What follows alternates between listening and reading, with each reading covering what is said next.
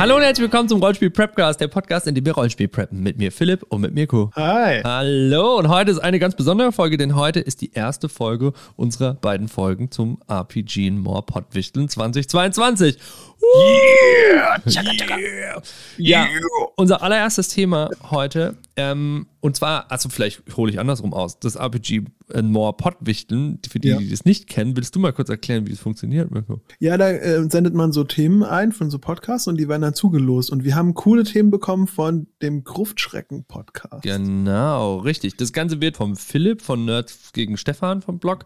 Ähm, das kennt ihr vielleicht, wenn nicht, gerne mal abchecken, ist auch in den Show Notes verlinkt. Ähm, da einfach mal entsprechend drauf gucken. Das wird von dem organisiert, wird von ihm organisiert und es ist eine super coole Sache. Wir haben zwei Themen eingereicht, das werdet ihr bei den Gruftschrecken hören und wir haben zwei Themen bekommen. Unser allererstes Thema heute ist unsere Top 5 klassischen D&D-Monster und eventuelle Abenteuerideen dazu. Richtig lustig. ja, das ist Thema. mir klar, dass du da richtig Bock drauf hast. da habt ihr natürlich wieder sehr einseitig unsere Interessen getroffen hier. Dankeschön. Vielen Dank, Coach. Nein, Musst du durch. Musst Nein, durch. Ich muss jetzt durch. Nee, ist cool. Ich habe ja auch. Ist, ich habe ja in der, in der, in der, in der äh, letzten Folge, die wir regulär aufgenommen haben, sage ich ja auch, meine, meine Lust auf Fantasy ist wieder erwacht. Ist wie ein ah. Funke, der wieder. Eher wie so eine Rakete, wenn ich das so höre. Ist kein Funke, ist eine Rakete. Vielleicht. Wir, werden, wir werden sehen ähm, wir können auch noch irgendwie die Liste von den Monstern dann, falls ihr, falls ihr Lust habt, können wir die nochmal auf, äh, wir, wir, posten die einfach auf unser Patreon, das ist auch keine genau. Bezahlwand, könnt ihr euch dann jederzeit spicken, da müsst ihr nicht mitschreiben. Machen wir hier, glaube ich, einfach zu dem ganzen Zeug, dann könnt ihr da immer nochmal drauf schauen. Genau, richtig. Auch Patreon ist wie unser Blog, so ein bisschen, würde man sagen. Ähm, ja, ja, genau. Genau, könnt ihr auf patreon.com slash rppcast, äh, findet ihr das, glaube ich, auch.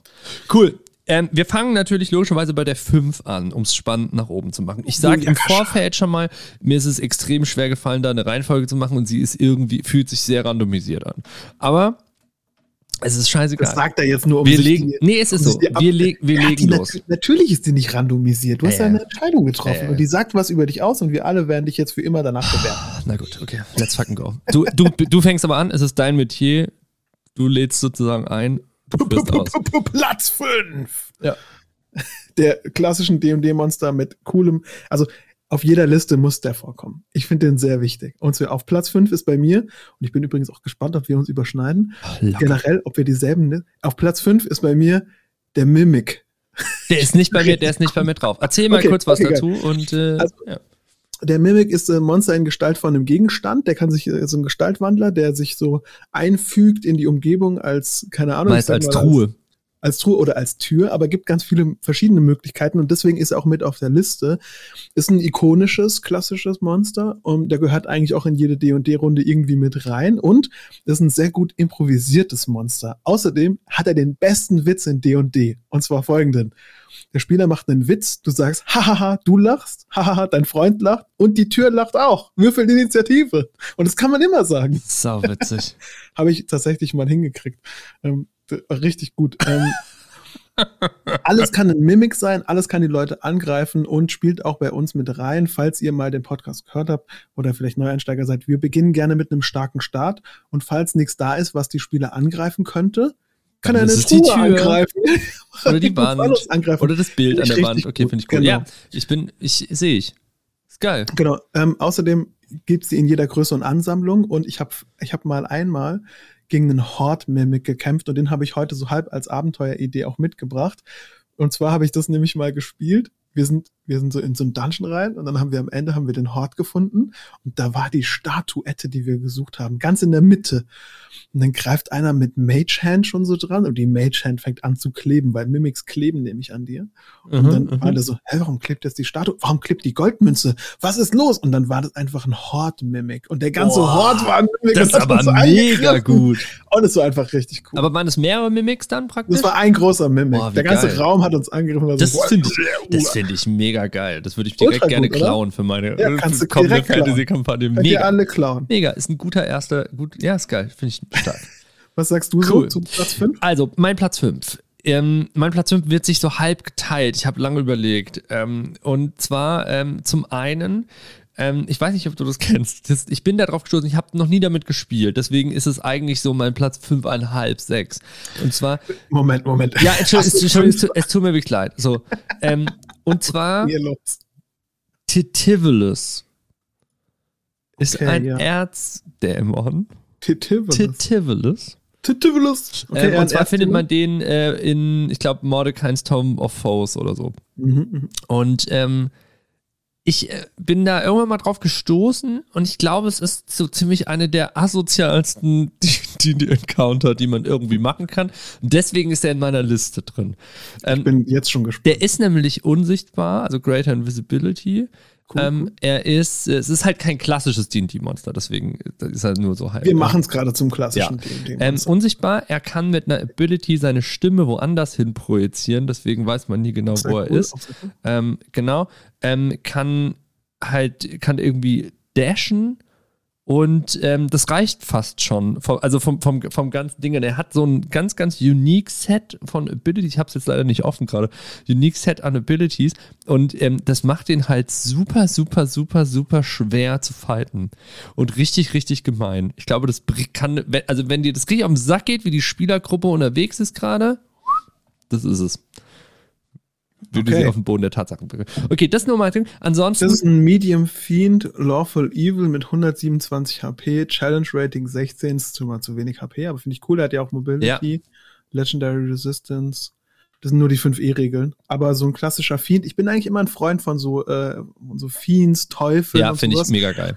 äh, weil die auch, die, die so Pakte schmieden und so. Und so eine Ja. gute Abenteueridee Ja. für den, keine Ahnung, sollen wir irgendwie auch noch mit reinbringen, hauen wir einfach immer mit rein. Ja. In bester Prepcast-Manier wird einfach ein bisschen gebrainstormt. Ja, alle anderen Erzdämonen auch töten. Das ist einfach nur eine, eine Reihe von Aufgaben. Finde ich cool. Genau, ich fände ich fänd's cool, wenn man mit dem einen Pakt hat und man besiegelt den mit Blut und man muss dann was für den, für den machen. Zum Beispiel einen Widersacher ausschalten. Ah ja, finde ich auch cool. gesagt hast. Finde ich auch cool. So, Oder man muss was anderes, irgendwo in der Stadt was hinbringen oder jemanden töten ja. und dann schlägt das wieder so Wellen. Ah, ihr müsst Okay. gar nicht viel für mich machen, nur so hier Ja, ja, unterschreiben. genau, wie so Und dann- häufig bei uns hier, wenn Genau, so ein Domain, man Domain alles, was ihr machen müsst, ist da vorne hingehen oder mal so einen Ring einfach nur auf den Tisch legen. Ne? 14 Uhr, den Tisch da. Einfach Ja, das Ring ist immer wieder dein, dein ich Ding. Ne? immer richtig ja, gut. Ja, das ist, ich weiß, dass du das gut findest. Okay, alles klar. Gut, ähm, gut, mein eigentlicher Platz 5 geht aber an die Kuatao, also diese Froschmenschen. Ähm, kennst ah, du die? Tor heißen die nicht? Oh, ich weiß, Kau? Kua, Kurator. Kurator, Ja, ich ja. kenne die, ich kenne die, diese, klar. diese, diese bläulichen Froschmenschen, weil ich die mega süß finde. Deswegen, ich laufe die einfach. Weil da gibt's dann auch so Schamanen und so, und so Krieger mit Speer. Ich finde die mega geil einfach. Und Find ich die auch finde da, richtig und gut. die würde ich in so einen Wasser-Themed-Dungeon setzen als Abenteueridee einfach. Okay. Kurator, famously werden die nicht nur gelauft, die werden auch gelauft crafted. Die haben nämlich, oh, gute Überleitung. Ja. Die haben nämlich auch immer so uralte Götter, an die die glauben. Genau. Deswegen sind die bei mir so halb auf der Liste mit drauf. Allerdings war irgendwie so ein Viertel auf der Liste mit drauf, Mhm, also mhm, in der mhm. Überschneidung. Ähm, weil die natürlich geile Gottesanbeter haben. Ja. Also ich finde die Story mit denen immer gut, die beten irgendwas an, die machen irgendwas äh, fürchterliches. Und hatte ich einmal ein Abenteuer, da mussten die zu Kuatower hingehen, äh, Kuotor heißen die, entschuldige, mussten hingehen mit denen reden, keiner hat die Sprache gesprochen und dann waren die Teil von einer Party und mussten so tun, als müssten die da, als würden die da mitmachen. Geil, ja, mega dann, cool. haben die, dann haben die bei einem Spiel mitgemacht, wo die Leute, die verloren haben, wurden getötet und die haben dann gewürfelt. Ich habe gesagt, okay, hier ist euer W6. Jeder würfelt im Kreis, alle haben auf den Tisch geklopft und es lief Trommelmusik. Ja? Und Ja. ich habe gesagt, so, jeder muss jetzt rhythmisch klopfen, die, die, die den Würfel haben, müssen würfeln.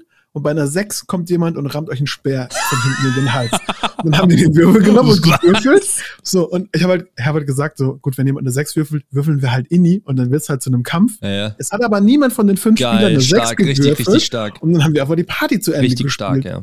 Inklusive Laichzeit und Cool, sowas. cool. Ähm, gutes Ding. Meine, meine Abenteueridee für die wäre das, was wir mal vorbereitet haben für dich in dieser Hauptstadt, dass überall so einfach versteckt in der Menschenstadt einfach so kleine, kleine Menschen mit Kapuzen sind, mit so, mit so Googeln und so. Und dann fragt man sich jemand und dann kann man mal so einen schnappen und dann ist, stellt sich raus, das ist einer von denen, das ist so ein Froschmensch. Und dann kann man rausfinden, dass die unter der Stadt einen alten Gott beschwören wollen oder einen riesen Oktopus. Okay. Platz Immer die beste Möglichkeit, um auch den Kraken ja, schon zu Vorschein für später, weil ja. Krake auch ein gutes ist ja. hier jetzt nicht drin. in ist bei mir Liste, auch nicht drin, aber, aber was sehr ähnlich ist. Also wir kommen, we go, ja. Ist mit dabei. Okay, dann würde ich sagen, Platz Nummer vier. Platznummer, p -p -p Platznummer 4. Bei mir sind es die Hexen, ja, die Witches. Und es sind gleich mehrere Monster, aber es ist ein klassisches Trope. Ähm, ich liebe die, ich finde, das ist ein ganz tolles äh, ähm, Thema. Meistens in einem Zirkel, also ein Hexenzirkel ja. ist dabei. Und es bringt auch schon viel mit. Hexen haben einen Kessel, die haben ein Auge, was rumfliegt, vielleicht reichen die auch nur eins weiter, die können in den Träumen auftauchen. Die haben meistens einen sehr guten äh, äh Ansatz, um sie als Gegenspieler zu machen. Ich habe mir also so ich, ich stelle mir immer vor, wie die so am Anfang der Kampagne auftauchen und schon sie ihre Finger im Spiel haben und man die auch schon trifft, ja. aber später erst bekämpfen kann. Ähm, Außerdem haben die den Vorteil, dass sie Magie relativ gut in Szene setzen, nämlich damit, dass es einen hohen Preis hat ja. oder was sehr atmosphärisches ja, ist. Ja, mega, mega. Ähm, und Hexenzirkel sind immer auch ein guter Kampf, gerade in den späteren äh, Editionen, zum Beispiel in der fünften Edition, die ja auch viel gespielt wird, ist es so, dass man genug Monster hat. Man kann nämlich einfach drei Monst äh, Monster haben, drei Hexen, die haben gemeinsam eine eigene Spelllist ja. und dann hat man auch gleich eine gewisse Dynamik im Kampf und nicht nur ein Monster, sondern man kann dann so rumlaufen, die haben so eine Hütte und sowas, ne? ist irgendwie das spielt sich ja, fast ja, von alleine. So ein, ich so finde auch so ein Baba Yaga-Ding mega geil. Dann kannst du nämlich noch das Haus mit reinbringen als, ja, das Haus mit äh, als den, Monster mit sozusagen. Als wie so eine Art Mimik oder so, in dem die lebt. Ähm, um das zu verbinden. Ähm, genau, coole Abenteueridee bei Hexen. Ich finde das immer super geil. Ähm, oder was heißt eher nicht Abenteueridee, sondern eher so ein Ad. Ich finde immer mega geil vom PBTA-Standpunkt aus. Kann man ja gerade in Oldschool D&D ganz genauso machen, wie so eine Art Custom-Move einfach mit reinbringen. Abilities, die die halt haben, Monster. Ich finde finde bei Hexen halt super geil, wenn die so ein bisschen das Schicksal manipulieren können im Kampf und die Gegebenheiten Stark, dadurch ja. verändern können. Das finde ich halt cool. Das Sehr gut. Das sind noch gut. tolle Monster für das Dolmenwood ähm, Campaign-Setting, was wahrscheinlich jetzt nächstes Jahr rauskommt, also 2023 so von Old School Essentials, was? genau. Ja, Geil. das ist richtig gut, habe ich auch richtig Bock drauf. Da gibt es auch schon einige Teile dafür. Das wäre so märchenmäßig, ist natürlich mega geil. Guter Twist, gell? Findest du nicht Guter Twist, finde ich tatsächlich. geil, ja. ja. Ihr wisst es nicht, weil ihr vielleicht nicht alle Folgen gehört habt, aber wir suchen immer nach coolen Twists für Fantasy-Kampagnen ja, und so ein ja, Märchensetting. Ja, ja, Ich werde Dolmenwood auf jeden Fall spielen. Das ich, ich höre schon die ganze Zeit Podcasts. Das ist mega. Okay, cool. Genau. Ja, da passen die auch gut rein. Was gut, denn dein mein Nummer Platz 4 ist? Trommelwirbel, Debbie Hotler. also der, der Behold, die Beholder sind, mein, sind einfach mein Platz 4 der klassischen D&D-Monster, weil die sind, ich finde die geil einfach. Ich, also ich, ich finde das Design, das, ich habe selten, außer vielleicht mein Platz 1, zu dem wir dann kommen werden, habe ich noch bisher noch kein geiler designteres Monster, also so rein optisch. Das Design dieses Monsters ist mega. Ja, der Beholder ist schon stark und auch ein klassisches Monster. Ja. Ich mag, dass der Beholder ähm, oftmals intelligent ist. Ja, also die haben mhm. oftmals eigene Pläne. Man kennt das ja auch aus äh, dem, wie heißt das andere? Xanathar ist ja auch so ein ja. äh, goldener, goldblauer Beholder mit einem ja. Goldfisch, der irgendwie so eine ganze, genau, der führt ja so eine Diebesgilde an und sowas finde ich da auch gut. Die können oft auch äh, in Kampagnen mit eingreifen, indem sie ihre eigenen Pläne mit reinbringen, ja. finde ich sehr stark. Ähm, und natürlich halt die sind einfach auch gefährlich. Die, die sind fucking gefährlich. Außer, vielleicht, äh, wenn ihr Hörer von uns seid, dann wisst ihr das, warum ich auch Behotler gesagt habe und nicht Beholder. Der Mirko hat nämlich auch mal in äh, seiner die, die fünf Kampagne der letzten äh, ganz, ganz episch einfach, es war auch eine genial designtes Abenteuer. Vielleicht ist das, das eure so Idee. Gut. Einfach ein Bankett und dann macht ihr da so Rollenspiel und dann kommt plötzlich ein Beholder, der rein teleportiert wird. Einfach so, in die Mitte. Alle sind da, den die Spieler lieben und genau, dann kommt und der, der kann Beholder. jeden töten und es ist super. Alle politisch wichtigen Gestalten dieser, äh, dieser Stadt waren da, also ja, waren gefährdet und es ist eine super Sache. Das Problem war nur, dass die Heldengruppe Mirko den Beholder wirklich, wirklich einfach kaputt gemacht haben. Total. Wirklich ja, die haben Paladin zerstört. Gehabt in der fünften wird er echt gut und äh, die haben einfach auch, die haben einfach keine Angst mehr vor denen. Und ich muss sagen, ich ähm, bin ein bisschen traurig, dass Hättest ich meinen Beholder-Freund so rein teleportiert, wäre es anders gelaufen. 127 HP. Es wäre anders nee. gelaufen, glaub mir, doch. Doch, doch, doch, doch. Ich hätte ihn einfach mit dazu packen müssen. Ja, vielleicht. Das ist nämlich das Ding. Ich habe nämlich zu wenig Gegner reingepackt. Nee, ich bin komplett bei dir. Der ist bei mir nicht auf der Liste, aber auf der Honorable Mention Liste, auch als Behotler. Ja, natürlich. Ähm, es ist ein seltsames Monster. Ich mag, dass Mega er überall seltsam. hinschauen kann und der, dieses Anti-Magic Field, wo er hinschaut, ja. dass er quasi keine Magie sehen kann. Das finde ich einerseits in der Story sehr cool und andererseits cool gefällt designt. mir, ja, dass man sich die Frage stellt, okay, Moment mal. Ist das ein magischer Effekt, den der gerade macht? Und funktioniert das überhaupt? Und da hat man noch mal so eine extra, äh, so ein Umdenken und ja mein Gott, wie so eine Art den, Stipulation für den Kampf. Mega Die geil. Magier haben so Angst vor dem. Ja. Das ist einfach ein, ein schöner, ähm, ja, ein schöner Twist auf den Kampf irgendwie. Ja, finde ich auch. Ich mag die, ich bringe die gerne rein. Ich finde, die gehören auch dazu. Wenn man eine Kampagne spielt, eine lange, finde ich, gehört ein Beholder einfach ja, mit. Sehe ich auch so. Cool. Total. Dann Platz Nummer drei. Platz Nummer drei. Ja? Platz Nummer drei sind äh, bei mir ist kein klassisches D&D-Monster und hier bände ich jetzt mal ein bisschen die Regeln. Ja, klar. Aber es ist ein klassisches D&D-Trope, wie man auch aus vielen Mega-Dungeons und so weiter kennt. Die Rival Adventure Group. Ich ja, finde, okay, sehr ja, okay. Dies, weißt, was ist, ja, okay, ich fühle ich. Fühle ich 100 Prozent. Ja. Genau. Ähm, haben wir auch schon im Podcast äh, benutzt. Es sind Gegenspieler, die äh, quasi eine andere Gruppe, die ähnliche Ziele hat oder überschneidende Ziele oder vielleicht auch andere Ziele hat. Shoutout geht Aber, raus an den Krähenbund. Ja, uh, uh, uh, kommen wir ja. gleich dazu. Ähm, das erweckt die Welt zum Leben, denn es machen Leute was parallel zu den Spielern und es fühlt sich halt auch an, als gäbe es einen Timer. Gerade wenn die ein ähnliches Ziel verfolgen, sorgt es dafür, dass man sich denkt, ah Mensch, wenn wir jetzt hier unsere Kiste vergraben mit dem Gold, müssen wir echt aufpassen, dass die anderen das nicht finden. Und ähm, ja. finde ich, finde ich stark. Äh, in Barrow Maze gibt es ja auch Rival Adventurer Groups, ist eigentlich auch so ein klassisches Thema von, von Mega Dungeons. Ja. Ähm, ich finde es äh, eine tolle Sache und du hast ja schon gesagt, Shoutouts gehen raus an den Krähenbund. Das wäre jo. auch mein, ähm, mein Teil, den ich hier äh, empfehlen würde. Ähm, entweder baut selbst eine oder ihr nehmt, nehmt den Grim Accord von Sly Flourish aus Arcadia. Könnt ihr einfach mal googeln, findet ihr dort. Da ist eine tolle Level 7 oder 8 äh, oder 9 Gruppe, gegen die man da kämpfen kann. Die sind schon fertig vorbereitet mit coolen ähm, Figurenkonzepten die haben natürlich alle eine Persönlichkeit, mit denen kann man sprechen, man kann ja. vielleicht mit denen verhandeln und sowas. Ich habe die auch benutzt, hat mir sehr viel Spaß gemacht. Einfach Gegenspieler mit reinpacken, das macht den, ich weiß nicht, das, das wertet den Plot enorm ist, auf. Es, ich finde, es ist mega und vor allem, ähm, was ich daran immer sehr cool finde, ist, vom, ich, wie gesagt, ich bin, deswegen habe ich am Anfang auch gesagt, ihr liebe Gruftschrecken, ihr habt da was äh, mit angerichtet. Der Mirko ist ja unsere, unsere, eher unser D&D und Fantasy-Spezialist und ich äh, so eigentlich gar nicht. Und ich, ich finde daran immer eine Sache sehr geil und zwar, ähm, es sind einfach Menschen oder was auch immer ja, ihr alles spielt, ja. wie du und ich. Das heißt, es macht auch gleichzeitig, wenn man das richtig framet, eine Art von moralische Komponente auf. Ja. Wie sieht's denn jetzt aus? Klar, dass ihr jetzt den Zombie-Beholder, der da irgendwie einfach abschlachtet, ist okay, ja. Aber ist es da auch, die wollen ja eigentlich auch nur sich eine feine Rente finanzieren, genau wie ihr ist es jetzt, ja, auch der dient einem Gott. Ist halt nicht deiner, aber same, same. Er ist auch ein Cleric, genauso wie du. Und das finde ich interessant, ja. Und wenn man das raushebt, das bietet eine Chance, die viele, die, weiß ich nicht, viele andere, auch eine Reihe, auch ein Rudel von Goblins bietet diese Möglichkeit. Ja. Das ist klar. Aber bei einer, bei einer Rival Adventure Group, das ist, hat es nochmal ein ganz anderes Geschmäckle. Total. Und äh, gerade Goblins zählen ja auch als Kanonenfutter. Und ich finde, ähm, es ist ein klassisches Fantasy-Trope, dass es so Kanonenfutter-Gegner gibt, durch die man sich so durchmetzeln kann.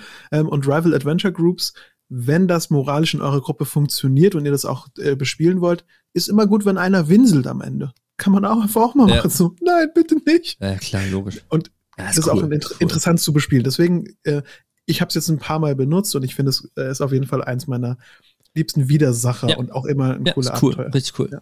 Bei dir so? Die, Tja, die also ey, wir kommen ja jetzt in Gefilde. Ich weiß nicht, ob wir was, äh, ob wir Überschneidungen haben werden. Ich glaube, also, pass auf, mein Platz 3 ist der Ottjuk. Oh, okay. Ich glaube, okay, wir sind tief drin. Ja, ja, ja, ja. Also der Ottjuk, ähm, jetzt muss man ein bisschen gucken. Ich habe ich hab vorhin nämlich nochmal nachgeschaut extra in dem äh, die, die 5 Monster Guide, den ich hier liegen habe. Ähm, gleichzeitig, ich kenne den eigentlich aus einer Kampagne aus 13, 13th Age. Ähm, ja, ja. Weil hier, wenn die die 5 hat, der Ottjuk ja so Beine und so. Ja, ähm, ja ich kenne den als so riesengroßen Seestern eigentlich. Okay. Der sich also, an so Schiffe klebt und die also kaputt macht. Patrick's, aber Geil, das ist cool. Ja, und das war ein geiles Monster, das habe ich encountered in einer 13th Age-Kampagne, äh, die ich gespielt habe. Da war meine, äh, mein Charakter war ein Necromancer in 13th Age First Edition namens Ud Rotgen, ein ausgewürfelter Name, der aber so gestickt hat, dass ich mich da, glaube ich, noch auf meinem Sterbebett dran erinnern werde. Ud Rotgen und Ud Rotgen hat dann, alle anderen haben die Arbeit gemacht und am Ende hat er dann mit irgendwie einem sehr, sehr guten Würfelwurf diesen Ortjuk getötet, sonst wäre unser Schiff untergegangen. Und dann hat er sich überall immer nur als Ud Rotgen Ortjuk schlechter vorgestellt, ah. was ein extrem und ein extrem Name. witziger Name war. Und vor allem, es wurde auch immer dann äh, accompanied durch, ich bin der Anführer dieser illustren Runde, obwohl es auch nie abgesprochen wurde, dass Ud Rotgen der Anführer ist. Das ist der Klassiker, dass einer sagt, er ist der Anführer, aber er ist nicht Genau, richtig. Also das war, das war auf jeden Fall stark. Und ich finde diese Idee Schifffahrtsabenteuer zu machen, so oder so ziemlich geil. Also ich mag das, weil du so einen mhm. Contained Space hast, mehr super gruselig ist. Und ähm, der Otjuk ist hier zum einen wegen dieser Story natürlich drin, zum anderen aber stellvertretend für alle Art von Seeungeheuer, ähm, die zumindest in dieser Variante, wie ich ihn kennengelernt habe, ähm, die super gefährlich, also super scary sind, finde ich, weil es ist was, du, du bereist die Oberfläche eines Metier äh, oder einer Umgebung, die nicht deine ist, sondern die gehört dem Monster. In einem Dungeon ist es irgendwie auch so, aber es fühlt sich nicht so an. Aber da ist es wirklich so, hey, es geht unter dir so viele, unendlich viele Kilometer in die Tiefe und äh, du kannst nichts machen. Was willst du machen? Wenn du den ja, jetzt nicht tot kriegst, dann bist du am Arsch. Und das finde ich, Cool. Ich finde, okay, als Seeungeheuer auf jeden Fall. Der klassische Ottjuk hat auch in der Beschrei im Beschreibungstext im Monster Manual, daher kenne ich ihn nämlich auch, so limitierte Telepathie im, als Dungeon äh, ja. Dragons Ding, zumindest in der fünften, und gibt sich manchmal als jemand anderes aus, um die Leute dahin zu locken. Und ah, das ist auch, auch cool. Das ist auch mega cool, ja. Auch gut als Abenteueridee oder zumindest als Encounter-Idee, wenn man irgendwie so durch einen Raum läuft, dann kommt so einer und sagt so, oh mein, Hilfe, hier in einem Raum, ich werde gerade gefangen genommen, oh mein Gott, hier sind so viele Goblins, Hilfe. Lass man hin. Aber da ist niemand, das ist nur diese Otjuk und der versucht euch zu essen. Ja. Ähm, Mega. Ich, gut. ich finde auch Vielleicht den Namen auch Bombe, Otjuk.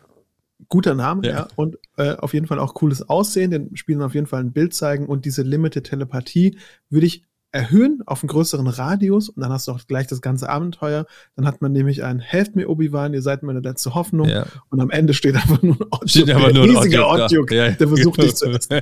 ist auch sehr OSA. Das ist witzig. Das finde ich auch cool. Finde ich auch cool, wenn die ganze Stadt ist nur Spielzeug des Otjuks, der im Boden wohnt, um dich da runter zu locken. Super. Alle, jeder. Ich glaube, es gibt so ein Mimic-Abenteuer, ähm, auch in Arcadia. Da ist eine ganze Straße in Mimic und der löscht auch die Erinnerungen an Leute. Der ist die und dann ah, hast du vergessen, geil. dass die da sind. Auch richtig geil. Auch stark, ja. Ja, lustig. Cool. Ähm, Platz oh, jetzt Nummer kommen wir schon. Zwei. Jetzt kommen wir schon in die, in die okay, Achtung. P -p -p Platz Nummer zwei Aha. ist bei mir der Kultist. Der simple Kultist. Ja, okay. Ich finde es ein gutes Monster. Ich, ich komme gerne zum Kultist zurück. Ich habe auch schon Stories über Kultisten geschrieben und die Cthulhu-Seele schlägt auch in mir. Ich mag das, dass herkömmliche Leute in der Story auf einmal böse werden. Und ich glaube, da glänzt auch der Kultist nicht einfach nur als Monster, sondern in der Geschichte dazu, dass man nämlich zum Beispiel in der Stadt 10% der Leute sind Kultisten. Wenn du jemanden triffst, Würfel hinterm Spielleiterschirm W10, bei einer Eins ist er ein Kultist, aber er ist halt trotzdem freundlich zu denen. Finde ich richtig nett. Sowas, sowas mag ich, ja. Die haben immer eine Story mit, die haben, mm, die haben einen mhm. dunklen Gott, die haben was Größeres, was sich anbahnt. Das heißt, die haben auch einen, ähm, wie soll ich das sagen? Die haben so einen, so einen Metaplot, der mit dran ist. Also immer wenn man einen Kultist findet, findet man auch die, die Wurzel etwas von was Bösartigem, was sich nährt. Ähm, und ich finde es immer gut, wenn es Leute sind, von denen man nicht denkt, dass es Kultisten sind, wenn die dann Kultisten sind. Und ähm, ich glaube, mein bestes Abenteuer, in dem ich das wirklich auch gelernt habe, und das wäre meine Abenteueridee, Klammer auf, äh, mhm. ich würde euch dahin verweisen, Klammer zu, Against the Cult of the Reptile God. Und mehr OSA wird es nicht, weil das nämlich ein sehr richtiges Oldschool-Abenteuer ist noch von ganz damals. Ja. Ähm, da kommen die Spieler in eine Stadt, bei dem halt Leute verschwunden sind oder weggezogen sind und so. Und die erste Kneipe, die sie finden, in die sie natürlich auch reingehen, weil jeder gute Abenteurer geht in die erste Kneipe, da mag die niemand und die und man versucht die zu vergiften. Und das okay, ist immer schön zu spielen, weil es halt alles Kultisten sind, die von der Naga unten im Keller unter der Kirche ja. äh, äh, kontrolliert werden. Und äh, es gibt auch noch eine gute Kneipe, wo Leute sind, die dagegen ankämpfen, so eine letzte Bastion. Sehr Aber, Kneipen, ähm, äh, Kneipen dominiertes Abenteuer, ne? Ja, die Spieler gehen gerne in Kneipen. Ich, ich, ich habe das Gefühl, das wird einfach bedient, was die Leute wollen. Ähm, ja, es gibt unten einen Naga, finde ich auch tatsächlich dann in dem äh, Zusammenhang einen coolen Gegner. Aber die Kultisten machen es zu dem, was es ist, weil man sich nämlich echt unwohl fühlt in dem Dorf. Ähm, und das ist ein harter Downbeat. Wir reden ja oft von Down- und Upbeats. Das ja, ja, fehlt dem ein wenig.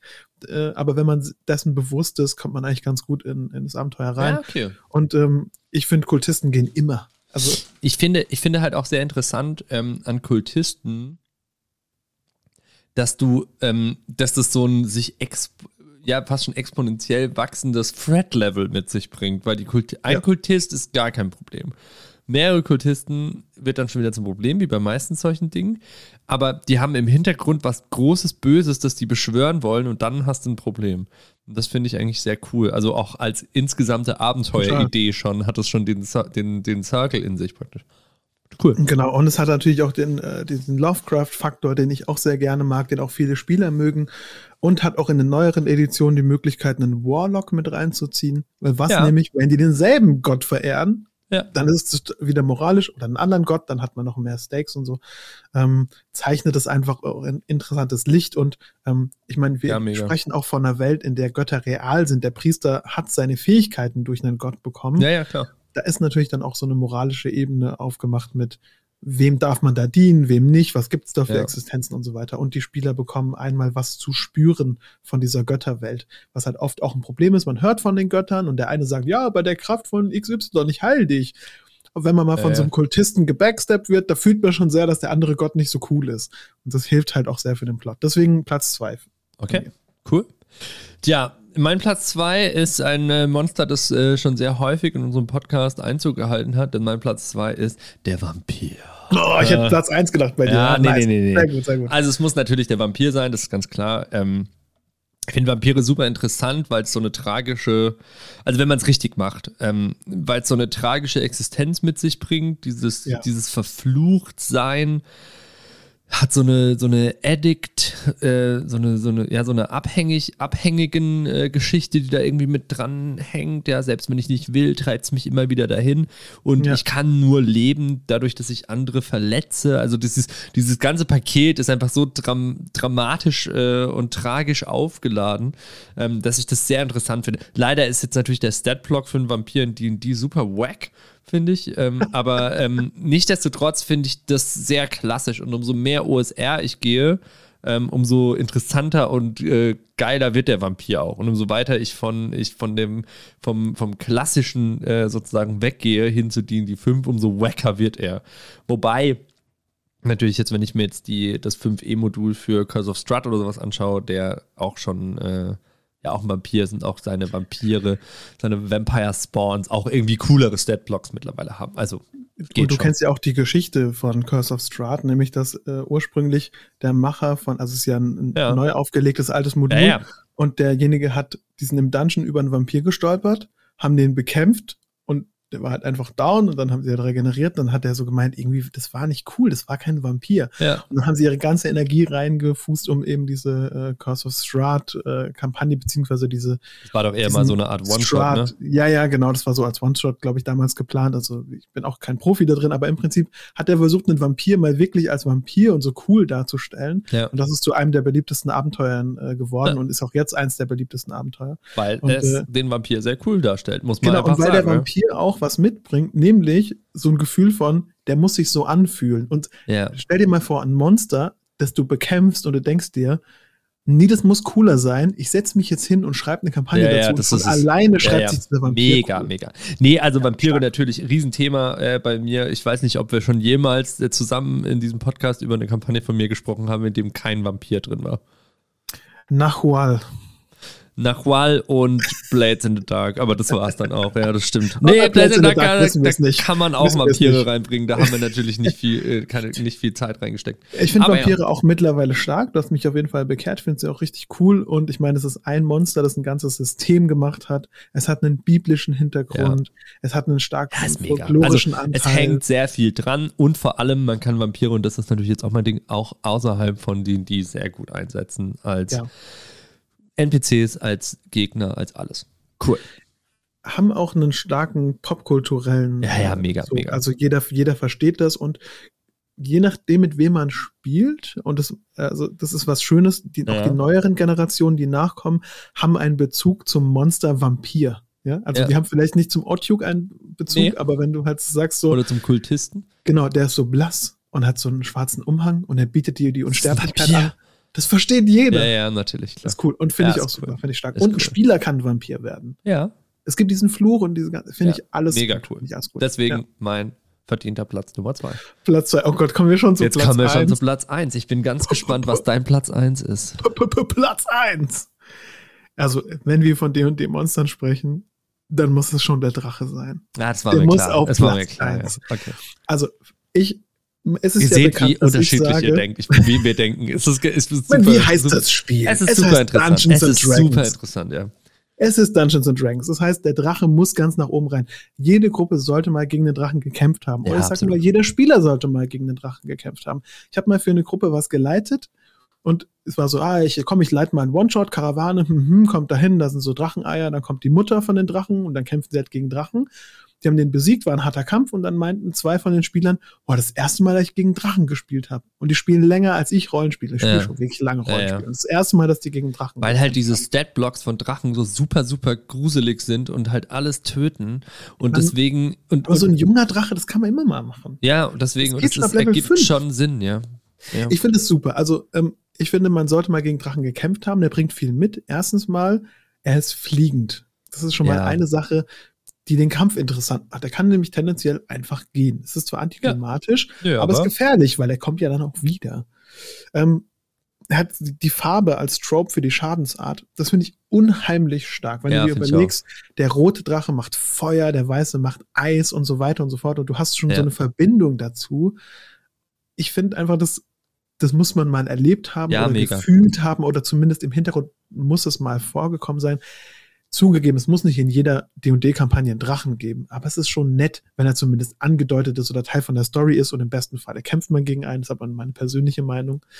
Ich mag auch, dass Drachen von vornherein einen gewissen Charakter aufgedrängt bekommen. Sie sind zum Beispiel gierig. Ja, man kann mit denen reden, ja, famously im Das Hobbit. finde ich so geil. Also, das Richtig finde ich an Drachen so geil, dass Drachen halt intelligent sind, dass sie eine Agenda haben. Ja, das ist so oftmals auch politische Akteure. Genau. Ja. Genau, die brauchen so Untergebene. Ähm, außerdem in den äh, D&D-Editionen, im späteren ist es, glaube ich, stärker, haben die so Kobolde dabei. Ja, ja, finde ich mega geil. Ähm, und diese, und die arbeiten viel mit Fallen. Und einer der schönsten äh, Abenteuer, die ich jemals hatte, war, dass die Spieler erst durch so Fallen von Kobolden mussten, die irgendwie super fies waren, weil, na gut, die machen halt keine fairen Fallen, die machen halt unfaire Fallen. Und als sie durch waren, mussten sie auch noch gegen den Drachen kämpfen. Ja. Und es hat so viel Spaß gemacht. Es war auch sehr tödlich, ist auch ein Spielercharakter gestorben. Ähm, ich habe es geliebt und äh, wir haben ja auch zum Beispiel in der äh, Siadenan-Kampagne, habe ich es ja erzählt, wie die Spieler einen Drachen getroffen haben Mhm. und dem dann Schätze gegeben haben und so getan haben, als würden sie für ihn arbeiten. Und Ja, so. ja, das fand ich, ne, fand ich einen starken Storybeat. Und das, du konntest wirklich fühlen, wie viel Angst die vor dem Ja, haben. ja. Einfach nur, weil ich gesagt habe, das ist ein Drache. Ja, ja, klar. Jeder hat das gefühlt. Ähm, Das ist auch, das, das ist mega. Ich finde tatsächlich auch, das ist auch, wäre auch mein, mein Plot-Hook sozusagen oder meine Abenteueridee zum Drachen. Auch Ja. einfach mal auf niedrigen Leveln einen Drachen reinbringen und halt ein anderes Ziel, eine alternative Condition setzen als Ziel, als den zu töten. Weil das kannst du nicht, ist klar, der ist zu gefährlich, aber den vertreiben, den überzeugen, irgendwie zu gehen oder was, was dir, dir was zu Auch übergeben, was bestehlen, zu ich auch tauschen oder den Drachen zu bestehlen. Also das wäre so meine Idee, wirklich einfach zu sagen, naja, ein Drache, der ist zu krass, aber ihr habt ein alternatives Ziel, ihr müsst ihn nicht töten, weil Ja. ihr nicht könnt. Das finde ich cool, ja. Finde ich mega gut. Genau, der kann dann auch wiederkehren und ich, und ich glaube, die, gerade Drachen, die, wenn die halt intelligent sind, ab einem gewissen Punkt können die sich auch in Menschen verwandeln oder können so eine humanoide Gestalt äh, annehmen. Das heißt, man kann auch mal in einem Rat von einem politischen ähm, Teil kann man einem Drachen begegnen. Ich hab, saß zum Beispiel mal als Spielercharakter mit einem Ja. schwarzen Drachen am Tisch und wusste es nicht. Und dann hat mir der Spielleiter später gesagt, ah, das war ein schwarzer Drache. Und ich fand das aber voll cool. Also schade, dass ich nicht gemerkt habe. Ey, was hast Aber du nicht wäre- gemerkt? Ich habe nicht gemerkt, dass es ein schwarzer Drache ist, weil der in seiner menschlichen Form war. Aha, okay. Weil die können ja sich einfach so Ja, ja. unter die Menschen mischen. Und das finde ich auch eine coole Sache, so einen Drachen reinzubringen, der in seiner menschlichen oder elfischen Form Ja, ja. ist. Und irgendwann mal sagt er dann so, danke, dass ihr mir geholfen habt, wird zu einem fucking Drachen und fliegt zum Ja, Sonnenuntergang. ja, ist auch Finde cool, ich auch ja. immer gut. Auch Und cool, kann man ja. auch immer nachträglich noch reinbringen. Habt ihr einen coolen NPC, den die Spieler mögen? Zack, jetzt ist ein Drache. So, der fliegt jetzt in den Sonnenuntergang bei der Ja, nächsten Quest. ja. Macht alles besser. Ähm, ich, ich spoiler jetzt nicht zu verschiedenen Kampagnen, aber habe ich auch schon erlebt und war ein richtig, richtig großer Spaß. Geil. Guter Twist, gutes Geheimnis auch. Gutes XY Geheimnis. ist ein Das ist Drache. eigentlich ein Drache. Super gutes Secret, ja, das stimmt. Ja. Okay, bist du bereit für meine Nummer 1? Ich weiß nicht. Moment, Moment, kurz. Ich ziehe meine, ich nehme meine Heizdecke. Ja, okay, ich bin bereit. Okay, also. Ähm, du denkst natürlich bei D&D sofort an Drachen, das ist offensichtlich, steckt im Namen mit drin, gebe ich dir ganz recht. Ich habe auch kurz drüber nachgedacht. Aber mein äh, Monster, das ich am allermeisten mit D&D verbinde, ähm, ist der Galertwürfel. Ja, stark, stark. ja, also, ähm, also für alle, die das nicht kennen, wahrscheinlich werdet ihr es kennen, wenn ihr diese Folge hängt, aber es ist ein äh, drei äh, auf drei Meter großer, äh, fünf bis sechs Tonnen wiegender Würfel aus Galert, der ein Jäger ist. Also es ist ein, ja, der nimmt Sachen in sich auf und verdaut die. Das ist die Idee hinter dieses kompletten Dungeon-Monsters. Ist es auch ganz klar. Ich habe es mir extra für die Gruftschrecken aufge, aufgehoben, denn es ist ein ganz klassisches Monster, das nur in Dungeons vorkommt. Das, gibt es sonst wirklich, nicht, ja. ja. Ähm, dementsprechend mega cool, macht so Säureschaden, äh, ist eigentlich relativ schwach, also wenn man sich so das, das, genau anschaut, aber man kann die auch einfach größer machen. Ich glaube auch im ursprünglichen, äh, ursprünglichen, äh, der ursprünglichen Beschreibung steht dann irgendwie auch drin, dass man so ähm, darüber munkelt, dass es in den tiefsten, tiefsten Dungeons noch viel größere gibt. Ja, und äh, mega, finde ich richtig cool. Galertwürfel, mega Ding, weil es ist, stell dir mal vor, als das entstanden ist, damals, als es das allererste Mal kam, als es das noch nicht ja. gab wie geil muss dieser Moment gewesen sein? Es ist so, was ist es? Es sieht aus wie riesiger, riesiger Würfel aus Waffel, Wackelpudding. Fun Fact. Ich fass mal an. Okay, du kriegst Schaden. Schaden Mega! Ich hab, äh, Fun Fact, ich habe mal einen Goblin gespielt und mein, mein Trope war, ich war der dreckigste Goblin. Ja, geil. Und dann war ich in dem Galertwürfel drin und danach war ich nicht mehr dreckig. Und es hat den Goblin sehr gestört. Und danach hat er sich direkt wieder dreckig gemacht, weil er es überlebt hat. Ähm, Finde ich richtig toll. Galertwürfel oder der, also diese, diese Art von Monster, ja. ja. einfach, die nimmt ja den Grid mit auf. Das, ja, ist es denn? Das ist auf Deutsch. Ja, der galertartige Würfel heißt es, glaube ich. Ja, ja. Ähm, und der hat den Grid in seinem Konzept mit drin. Also ja, dieses ja, ja, mega. Es er kann so, direkt sich so auf diesem, auf diesem Pattern, ja. auf diesem äh, Ding bewegen. Und der, deutet auch oft eine Dungeon Economy an, weil diese galertartigen Würfel, die säubern ja und essen ja Dinge, deswegen werden die oft ja. als Mülleimer benutzt. Also oftmals gibt es dann im Dungeon so einen Ort, wo so ein galertartiger Würfel durchgeht und der fungiert so ein bisschen als Putzmann slash ja, Putzfrau, stimmt, stimmt, ich weil er nämlich alles sauber macht. Und dann ist die Frage, was machen die eigentlich mit ihren ganzen Müll, den sie haben? Die werfen das in diesen galertartigen Würfel. Und das ist oft so die Endlösung für ja. ähm, also, Abenteueridee zum Galertwürfel ist mir direkt gekommen, als ich es aufgeschrieben habe. Ähm, offensichtlich braucht man, muss man irgendwas besorgen für wen, so eine Art Fetch-Quest und es ist halt im Würfel. Ähm, ja. Ja, Aber das also, finde ich richtig gut. Ja. Ähm, ja, ich und es ist ein Riesenwürfel. Oh, ja, ich finde auch so der, groß, dass du Würfel, nicht gegen besser. ihn kämpfen kannst, sondern du musst rein. ähm, oh, Im galertartigen Würfel. Äh, ja, vielleicht ist Tauchen. auch der Dungeon eigentlich ein großer Galertwürfel. Okay, finde ich zu viel, aber wir werden sehen. Naja, gut, also ähm, nur Inspiration. Ja, finde ich, find ich, cool. Kann man auch ja. benutzen, wenn man hochfällt und man landet im galertartigen Würfel. Kriegt Schaden, aber nicht so viel wie sonst. Nö. Halt genau. ähm, finde ich ganz stark. Ja. Das ähm, sind so meine fünf Top äh, klassischen D&D-Monster. Mit dem klassisch, das haben, mussten wir leider ein bisschen stretchen, ähm, aber ich finde, wir haben das ganz Also das Ende, Galertwürfel und und hey, Drache ist sehr, sehr klassisch. Ich finde die alle sehr ja, klassisch. Ja, mega. Ist cool. Ja. Gut gelaufen. Äh, hat mir Spaß gemacht. Ich habe noch Honorable Mentions, die es nicht auf die Liste geschafft ja, bitte. haben. Ich habe nämlich viele Gedanken gemacht. Das habe ich mir gedacht, also, ja. Ihr wisst gar nicht, was ihr dem Mirko damit angetan habt mit, diesen, mit dieser Frage. Tagelang saß ich einfach ja. nur alleine in so einer kleinen Kammer und habe geschrieben. Ja. Ähm, nee, ich habe diesen Behodler natürlich mit drauf. Natürlich, gehabt. klar. Ja. Ähm, außerdem habe ich noch beseelte Gegenstände, wie ah, zum Beispiel stark, ein fliegender Teppich oder ein fliegendes Schwert, finde ich immer gut stark, und kann man im Low-Level-Bereich sehr gut benutzen, weil ständig hat man irgendwelche Goblins oder so kleine Wölfe oder so, aber, ein, aber so ein fliegender Teppich, da gibt es Stats dafür, der kann einen umschlingen, den kann man auch leicht kaputt machen und der sorgt dafür, dass man anders mit den Dingen interagiert. Also zum Beispiel, wie macht man ein fliegendes Schwert kaputt? Das kann man nicht einfach nur hauen, oder? Nee. Kann man wirklich? So, es gibt noch so ein bisschen so ein Puzzle, finde ich immer ganz lustig. Außerdem mag ich, und deswegen haben die es nicht auf die Liste geschafft, die Star Spawn von der fünften Edition. Die sind nämlich nur in der fünften Edition so wirklich drin und äh, auch so designt. Die haben ein sehr, sehr, sehr geiles Action-Economy-Konzept. Und zwar machen die Psychic Damage und ein Monster reflektiert den Psychic Damage und dadurch können die es auf ihr eigenes Monster machen und es strahlt es dann so aus. Und die haben so ein ganz eigenes Gameplay. Ah, geil, aber cool. Das ist richtig stark. Ich habe die schon benutzt. Ich benutze sie auch gerne in Kampagnen, weil die Encounter immer sehr äh, angenehm sind. Gerade Mid-Level, ich sag mal so fünf bis neun. Äh, Starspawn sind super und gerade der Starspawn Lava Mage ignoriert, was gerade passiert ist. Der Starspawn Lava Mage ist einer der besten Monster, das ich jemals hatte und wahrscheinlich einer der coolsten Kämpfe, weil der hat Legendary Actions, die man einfach klauen kann und im anderen Monster ranhängen kann. Ich Ah. liebe den.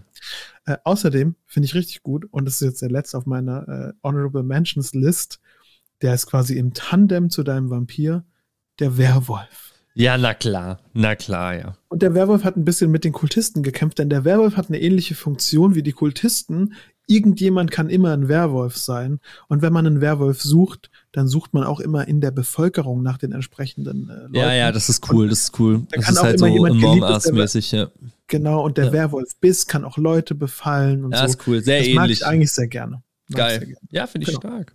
Cool. Ja, das waren meine Honorable Mentions und äh, damit bin ich fertig mit meiner Liste. Ja, und damit würde ich sagen, nochmal vielen Dank äh, für das coole Thema. Äh, ihr seht, den Mirko hat es massiv beschäftigt. Ich musste auch, musste echt drüber nachdenken, bin ich Bock. ehrlich. Ich hatte Ähm, richtig Bock.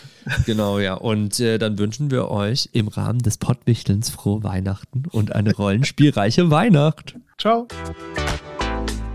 Das war der Rollenspiel Prepcast. Wenn ihr auf dem Laufenden bleiben wollt, folgt uns doch einfach auf Twitter. Dort findet ihr uns unter rpp-cast. Oder auf Instagram, dort findet ihr uns unter Rollenspiel Prepcast.